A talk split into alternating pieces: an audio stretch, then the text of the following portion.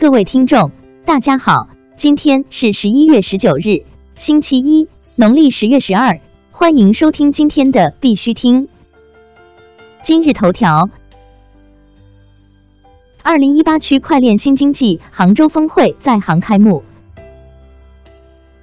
十一月十九日，由杭州市人民政府主办的二零一八区块链新经济杭州峰会在杭州国际博览中心开幕。此次峰会以“技术驱动经济”为主题。据悉，来自万象、蚂蚁金服、百度、网易、浙江大学、物产中大、华丽趣链等各界技术专家、知名学者、投资精英、企业领袖、跨界大咖以及二十多家优质资方、三十多个项目推广、一百多个团队、一百多家媒体将参与此次峰会。国际电联数字货币中国实验室揭牌。十一月十九日，在二零一八区块链新经济杭州峰会现场，国际电联数字货币中国实验室揭牌成立，杭州市人民政府副市长陈卫强等上台为实验室揭牌。国内新闻。杭州市人民政府副市长陈卫强表示，杭州将打造数字经济第一城。十一月十九日，杭州市人民政府副市长陈卫强在二零一八区块链新经济杭州峰会现场致辞。他说，杭州出台了打造数字经济第一城计划，加快经济转型，实施数字经济一号计划。他表示，今后杭州将推进各类基于区块链的技术创新。推动分布式账本、人工智能等技术的大力发展。江苏银行运用区块链技术创新商超供应链服务。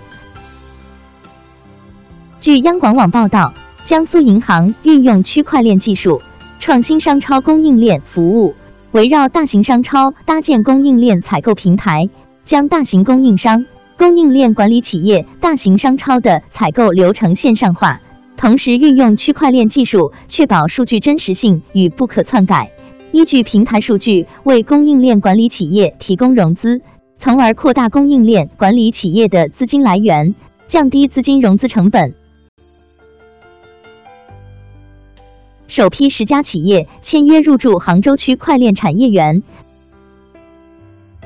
十一月十九日，在二零一八区块链新经济杭州峰会现场。国际电联数字货币中国实验室全球视频聚合交易平台、上海天机阁技术有限公司、前景科技有限公司、杭州云象网络技术有限公司、工信宝杭州聚链科技有限公司、浙江华媒信息传播有限公司、浙江华媒投资有限公司、杭州火鸟区块链有限公司签约入驻杭州区块链产业园。据悉。国内的区块链产业主要分布在北京、上海、深圳、杭州四大城市。从区块链企业的数量和规模上，杭州仅次于北京，位居全国第二。以其完整的区块链产业链结构，体现了杭州创新特色。周小川表示，数字货币跨境支付需考虑金融稳定。十一月十八日消息。中国金融学会会长、中国人民银行前行长周小川在第九届财新峰会上指出，当前全球跨境支付方面的确有很多不便之处，但是如果结合数字货币技术，跨境支付在多大程度上会影响到国内宏观政策调控，需要引起重视。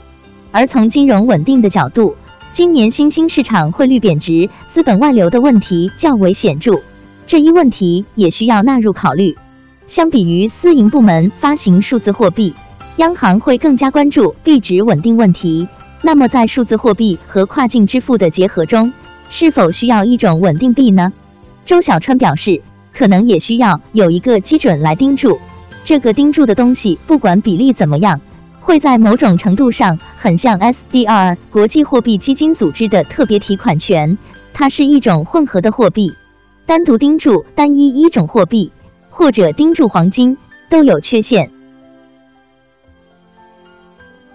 吴继涵表示，DAP 长远的发展还是要等待恰当的风口。近日，吴继涵在北大光华管理学院的区块链培训课程上发表演讲，表示 DAP 的前景需要等待某一种真正的爆款应用的出现。比如，现在 DAP 最活跃的应用就是在博彩领域，但是在中国大陆，介于公民身份，即使是用通信代理做也是不合法的。我觉得区块链行业还是要做合法、合规的赛道。即使是在博彩应用的活跃程度，也可能不是那么令人满意。除了博彩领域的其他应用，日活平均在十几到二十几个，这真是太悲剧了。所以我觉得 DApp 长远的发展还是要等待恰当的风口。第二十届高交会圆满落幕，区块链深圳研发中心收获前行。二零一八年十一月十八日下午，为期五天的第二十届中国国际高新技术成果交易会（简称高交会）在深圳会展中心圆满落下帷幕。区块链深圳研发中心创始人甘峰先生表示：“非常感谢大家对区块链深圳研发中心的支持与肯定，我们一定不负所托，一如既往的做好区块链技术研发和硬件解决方案。”为区块链行业的绿色发展贡献一些微薄的力量。国际新闻：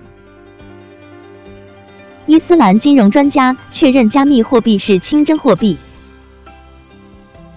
据 t i k m a n i g 消息，国际商业论坛主席 a r o Yara 敦促伊斯兰国家接受一种共同的加密货币系统。据阿纳多卢通讯社报道。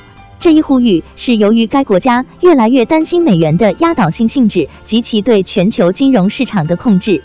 IBF 的老板表达了他对美元专横的本性的担忧，以及如何用它来惩罚任何一个与他不和的国家。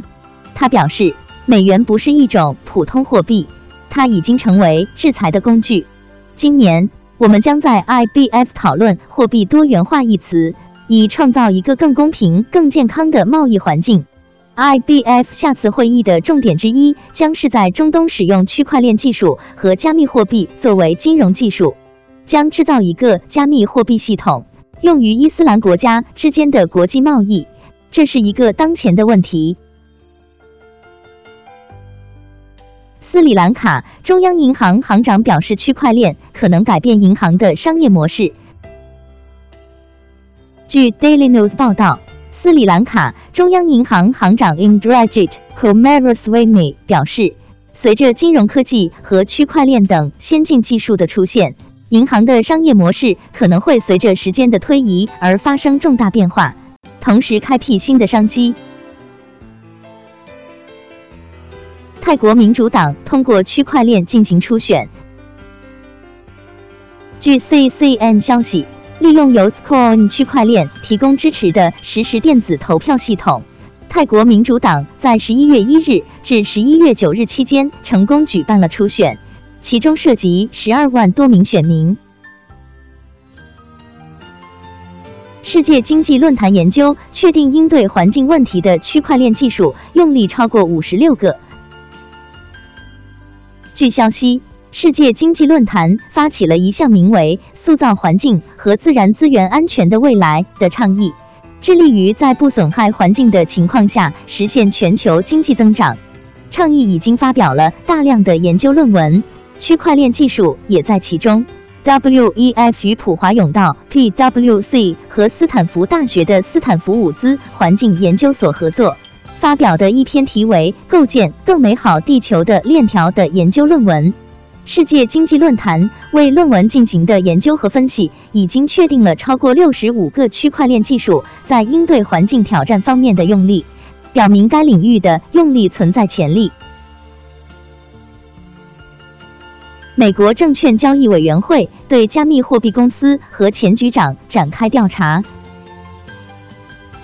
据《华尔街日报》二零一八年十一月十五日发表的一篇文章称。美国证券交易委员会正在调查前局长埃里克·沃西斯和加密货币贷款公司初创公司 Salt Lending Limited 二零一七年价值五千万美元的 ICO。今天的必须听新闻播报就到这里。更多信息敬请关注我们的微信公众号“必须听”。感谢各位听众的支持，祝大家度过美好的一天，明天见。